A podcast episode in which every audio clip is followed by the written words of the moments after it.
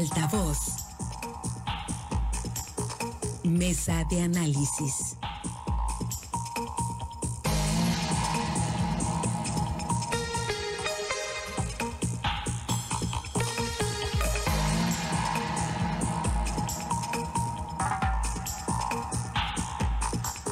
Estamos, de regreso con más aquí en Altavoz. Muchas gracias por seguir pendientes de las estaciones de Grupo Chávez en el estado de Sinaloa y a través de nuestras plataformas Altavoz TV Digital. Vamos rápidamente a la mesa de análisis.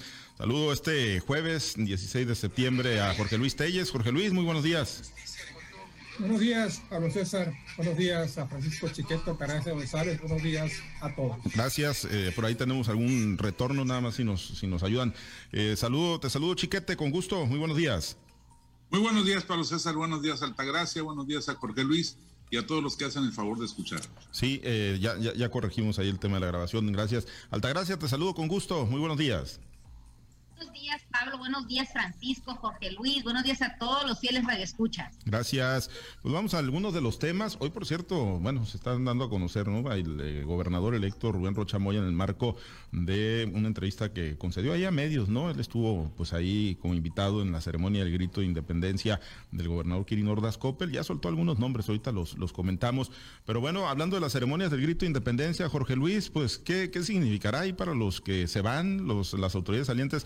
Pues no se pudieron dar los tradicionales baños de pueblo, ¿no? Como les gustan, no pudieron tener las plazas cívicas abarrotadas, las explanadas, los ayuntamientos, no, no pudieron, digo, no significó que no hicieran sus eventos, ¿no? Tanto el gobernador como la mayoría de los alcaldes y las alcaldesas que ya se van el 31 de octubre, pero pues lo acostumbrado, Jorge Luis, y lo que tanto les gusta a los gobernantes, darse baños de pueblo, ni siquiera el presidente, una plancha del Zócalo sola, el día de ayer, ahí en la Ciudad de México, Jorge Luis, pues digo, no ha haber sido así como que pues lo más cómodo y lo que más les gusta a, los, eh, a, las autoridades y a los políticos.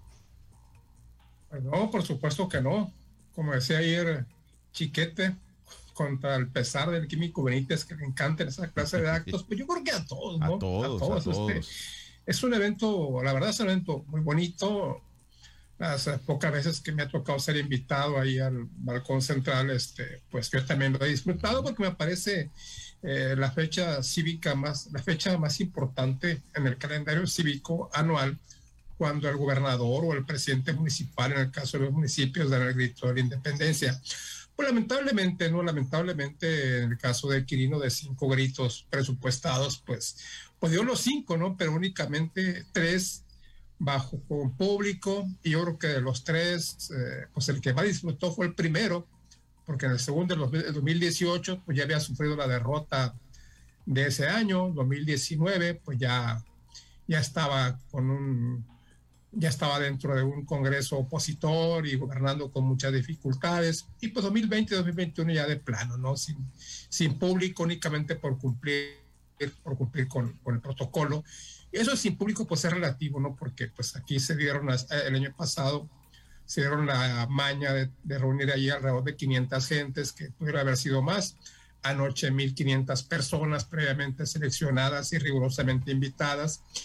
Y en los ayuntamientos, pues no sé, no sé cómo estaría. Tengo entendido que muchos lo hicieron de manera virtual, desde su salón de cabildos o desde otro punto del Palacio Municipal, porque es un evento que no puede suprimirse. Es el evento que marca el aniversario no la independencia, que hay que decir que es el inicio del, movimiento armado de, de, 1810 y en el caso del presidente López Obrador, pues tiene proyectado hacer otro acto ahora para conmemorar la independencia que fue en el 2000, eh, que, para lo que se van a cumplir efectivamente ya 200 años, que fue el, 1821 y por ahí va a haber algún otro, acto muy importante.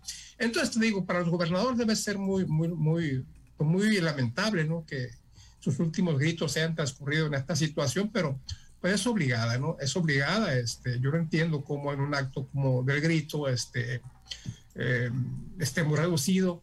Y anoche, por ejemplo, haya habido lleno completo en el estadio de Tijuana para ver el, último partido de la serie, de la serie por el Rey.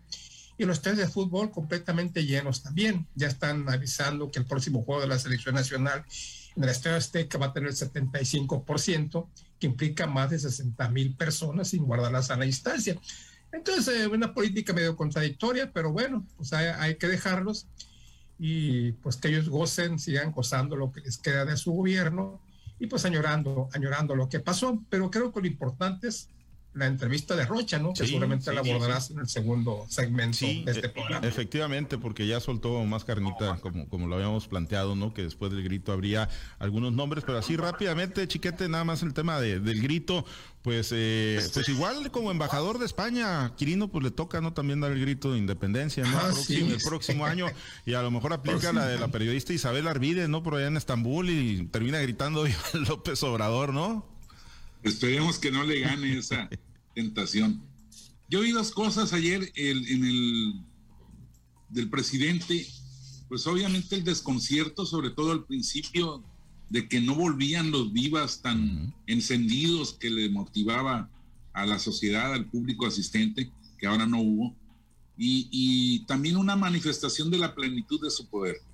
Cumple con el protocolo de los nombres este, que están establecidos en la ley de, de símbolos patrios, y luego se sigue ya con su, con su rezo de, cura de pueblo, de, este, de, pastor, de viva la, el amor al prójimo y viva la honestidad y vivan los pueblos originarios. Ya lo que es su tema personal, lo que es su, su aspiración de siempre decir este tipo de cosas. Y creo que, bueno, pues esto es eh, el punto máximo de su poder, estamos a la mitad del camino, tiene en sus manos la capacidad de decidir quién de su partido va a ser el, el próximo candidato, tiene una posibilidad muy grande de hacer que ese candidato sea presidente de la República. Entonces está en el punto máximo, puede decir lo que quiera ahorita, incluso me pareció hasta raro que respetó la lista original de, de héroes a victoriar y, bueno, pues añadió lo que él quería. Insisto, fue muy notorio al principio como que, pues a pesar de la experiencia del año pasado, él esperaba una, una respuesta vigorosa del público, pero no había público. Y acá en, Culiacán, pues el, el, gobernador sí se, se notó nostálgico, aunque fue muy, muy, este, con mucha entereza tomar la bandera, entregarla y todo pues sí se vio su, su, arenga fue muy institucional, solo una cosa le agregó, ya no, no le quiso meter florituras, quizá, eh, o quiso respetar mucho lo que ya le tocaba hacer por última vez, o quiso, este, no quiso meterse en, problemas ya bastante polémica en derredor suyo con esto del nombramiento, pero lo único que le añadió fue el agonizante Viva Sinaloa, puro Sinaloa. Esto es la, fue su aportación, me imagino, a la, a la ceremonia.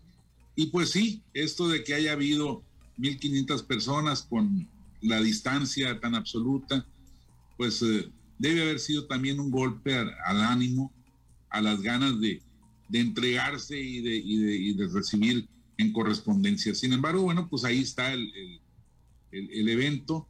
Eh, vimos al gobernador electo Rubén Rocha cuidando mucho estar solo por los lados, no, no aparecer como figura central. Yo no pensé que fuera a hacer declaraciones fuertes para al final de la ceremonia, pero bueno, pues ya vimos que se, sí, sí se aventó de su ronco pecho. Sí, sí, la dejó. Igual hubiera agarrado la bandera y hubiera dado el grito y nadie hubiera notado a lo mejor la diferencia.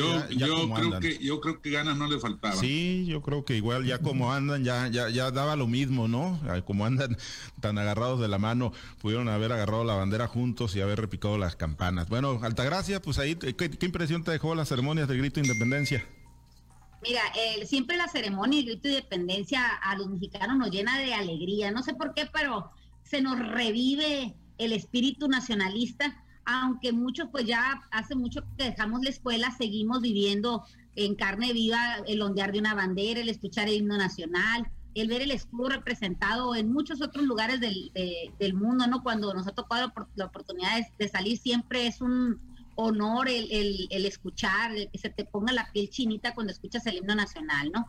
Eh, definitivamente que el romper los protocolos o ampliar el protocolo siempre le causa extrañeza al que lo escucha, ¿no? Ayer la arenga dictada por el señor presidente pues fue una larga, fue incluso, siento yo que un poco actuada como un sketch mal hecho, ¿Por qué? Porque no estábamos hablando de eso. El, 15 de septiembre, el 16 de septiembre no es para eso, es para reafirmar nuestra nacionalidad, recordar nuestra independencia y también recordar a esos héroes que en su momento hicieron que este país tuviera vida propia. No me parece que fue desafortunado, no me gustó, no me gustó, la verdad que creo que salió de más, se, se pierde esa emoción que siempre los primeros mandatarios de este país pues esa noche, el 15 de septiembre, le recuerdan al pueblo de México la independencia, ¿no? También muy desafortunado me parece que la escritora Isabel Arvide haya hecho ese, esa arenga donde, donde menciona al presidente de la República como si fuera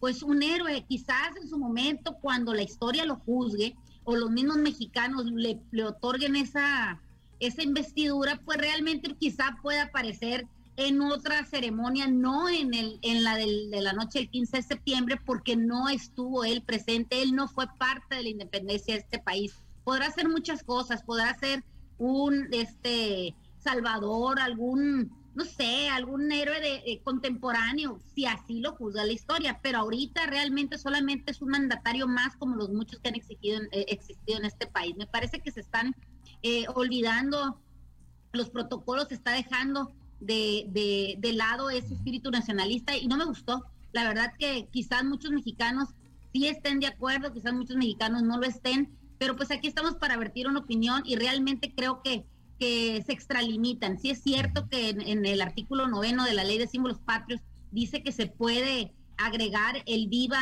por la ciudad, el estado o la localidad donde se encuentra la persona que está dando el grito de independencia, pero creo que se extralimitaron. Entonces me parece que volver a la, a la, al protocolo, a, cuidar esa, esa cultura cívica debería ser primordial para los que ejercen un, cargo público y sobre todo que recordemos que en las escuelas se ha estado eh, tratando de volver a, instituir este tipo de educación porque se había perdido. Fíjate, es muy, es muy grave eh, preguntarle a veces a los niños, a los jóvenes, preguntarle por los nombres de nuestros héroes de la independencia, de la Revolución Mexicana y de cualquier fecha conmemorativa en el país y no lo conocen. Solamente conocen estas fechas porque es un día que no se trabaja, porque es un día que no se va a la escuela o porque nos disfrazamos, nos vestimos de, de, los colores de la patria, pero muchas veces desconocen el por qué están instituidos. Deberíamos de, reforzar más esa área en nuestras escuelas y también en nuestras familias, que volvamos a, a convivir y vivir las, fechas de las de patrias como se debe. Me parece que, que por ahí deberíamos de empezar antes de agregarle tanta, tanta parafernalia a un acto que debiera ser protocolario. Muy bien, pues ni el pozole supo igual ayer sin, sin la fuerza ahí de las multitudes en las plazas cívicas en el marco del grito de independencia. Pero bueno, el que sí le puso saborcito a la fiesta patria fue precisamente Rubén Rocha Moya, Jorge Luis, el gobernador electo ahí al soltar, pues no nombres, la posibilidad de que Roselena Millán, la expriista, exdirigente, ex candidata de Fuerza por México, se incorpore al gabinete, eh, Javier Gagiola Coppel como posible secretario de Economía, eh, Cuen, todavía pues no terminan ahí de encontrar la cuadratura al círculo, pero pues ahí empezó a soltar eh, otros nombres, sin precisar todavía, pues hablando mucho del lápiz y del borrador Rubén Rocha Moya, pero ya perfilando algunos nombres eh, adicionales, eh, Jorge Luis. Sí, pues lo que dio Rubén Rocha anoche fueron pinceladas, ¿no? Pinceladas de lo que va a ser sin precisar. Él mismo aclaró que incluso los nombramientos originales que se filtraron pudiera haber cambios de, última hora. Él ya dio una nueva fecha, va a ser de aquí a fin de, septiembre, a fines de septiembre, cuando dé a conocer los nombres de su gabinete, pero pues como yo sostengo, ¿no? Pues bien les podría cambiar, porque qué prisa tiene, ¿no?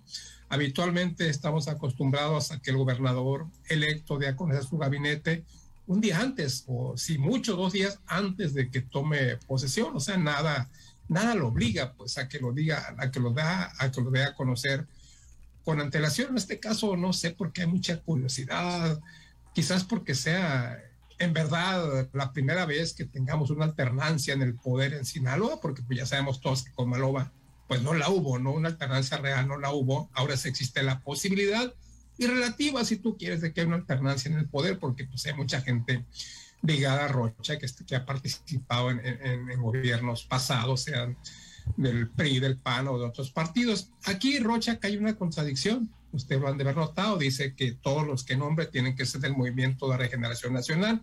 pues cosa que no es, que no es cierto, ¿no? También da entre las pinceladas da a conocer que se va a quedar algunas gentes, es obvio, es lógico, gentes que ocupan funciones eh, técnicas dentro de las áreas, porque esa gente es la gente que conoce, lo admite Rocha, la operación real de las secretarías y esa gente pues se tendrá que quedar.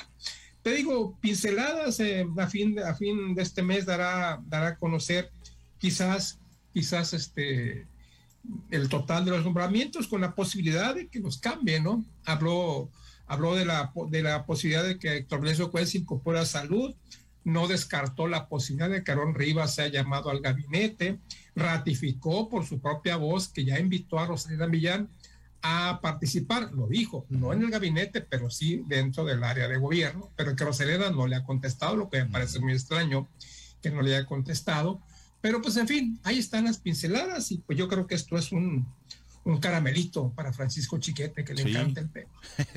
Muy bien, oye, Chiquete, pues sí, ahí están algunos nombres, ¿no? Y, yo creo, Chiquete, que pues de alguna manera lo que el presidente López Obrador está haciendo, ¿no? De, incluir panistas ahora con el gobernador Kirin Ordaz, pues yo creo que le baja los ánimos o le baja cualquier resistencia o cualquier problema que puedan tener los morenistas más radicales de Sinaloa, pues si el gobernador eh, Rocha Moya en su gabinete, pues mete priistas, panistas, perredistas, eh, pasistas, o de cualquier color, ¿no? Yo creo que tiene esa posibilidad política, digo, tiene además la facultad constitucional de nombrar a quien le dé la gana, pero bueno, los nombres chiquete y, esa posibilidad que tiene, que le brinda eh, lo que está haciendo el propio presidente López Obrador.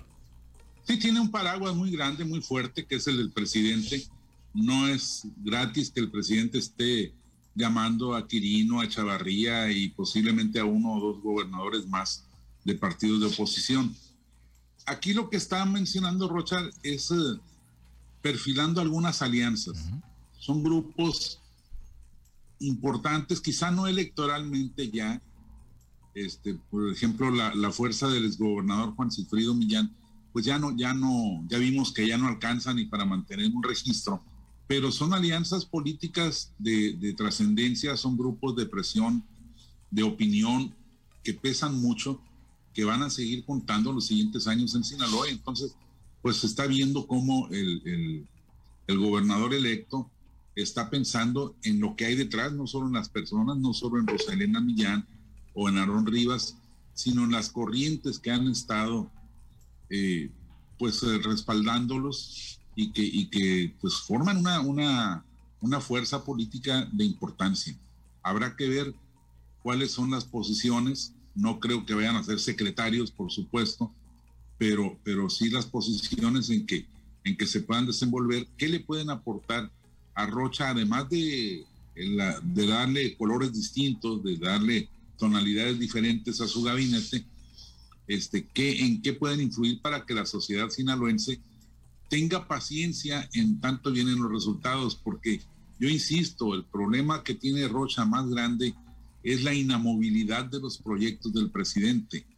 Yo creo que el presidente sí tiene el propósito de ayudar a un correligionario, de sacar adelante los proyectos de un Estado, pero tiene mucho más fuerte, mucho más arraigada la idea de sacar el desarrollo del sureste a través de dos bocas, la refinería de Tabasco, a través del tren Maya, a través del aeropuerto, por supuesto, del del istmo, del cruce del istmo que se le está rezagando y que seguramente va a querer empujar en estos últimos tres años.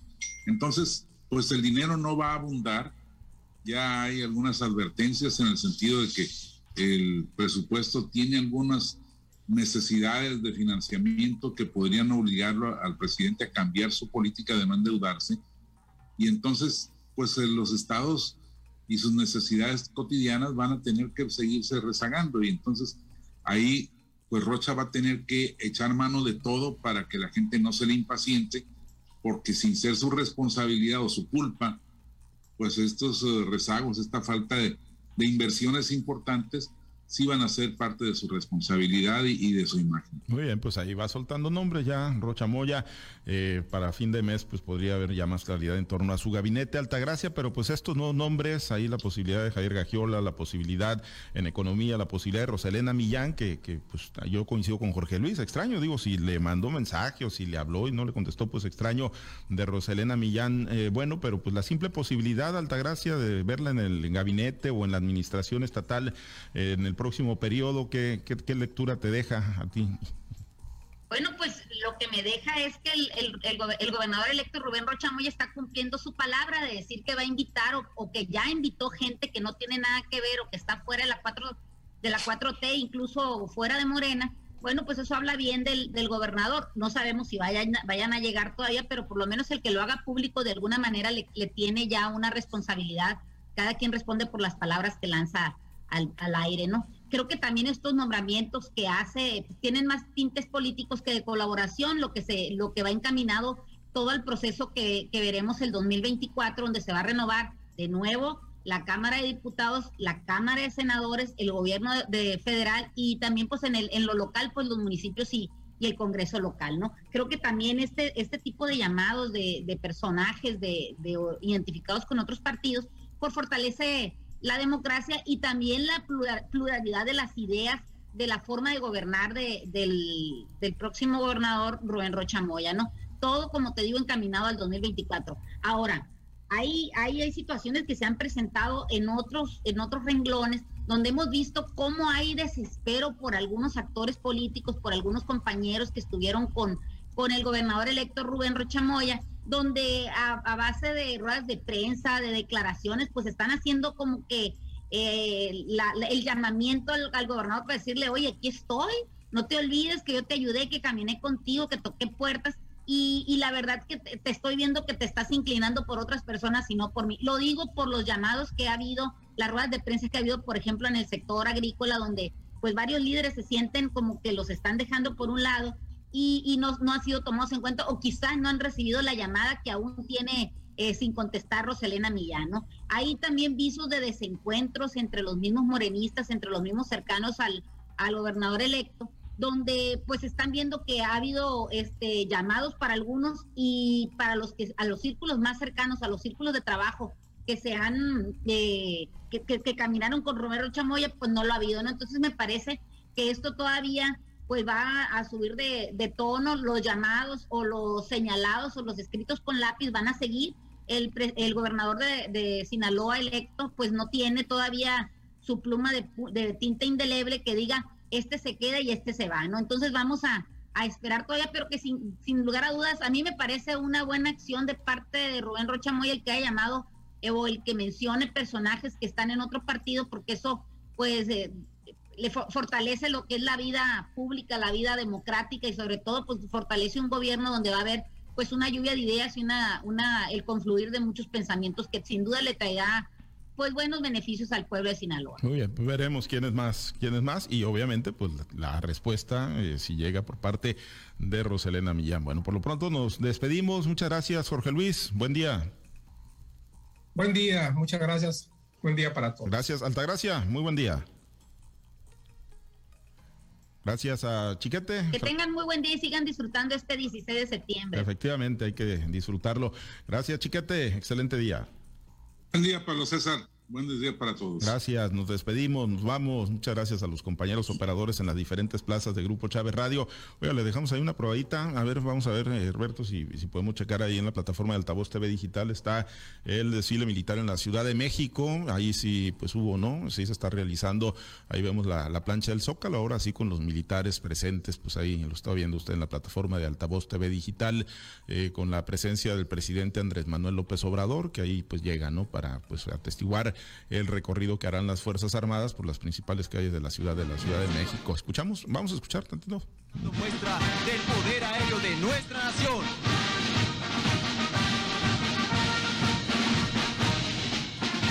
Bueno. Pues el desfile militar en la Ciudad de México hoy con motivo de la independencia de México. Ya nos vamos acá en la Mazorca, nosotros tenemos información, hoy la voz de Radio Escucha, tenemos altavoz al mediodía, hoy no tendremos los espacios nocturnos, ¿eh? altavoz eh, en red en la tarde, no tendremos, no habrá guardianes de la noche, ¿no? Vamos a tener, por supuesto, barra informativa mañana viernes de manera completa, pero sí tenemos voz de Radio Escucha y altavoz segunda emisión, que es en la sintonía de las estaciones de Grupo Chávez y manténgase conectados con nosotros a través de nuestro portal www noticieroaltavoz.com. Soy Pablo César Espinosa, le deseo a usted que tenga un excelente y muy productivo día.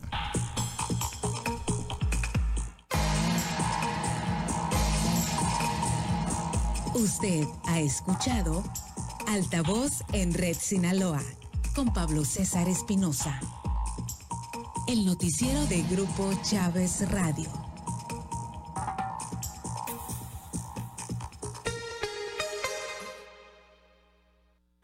Desde el corazón agrícola e industrial del estado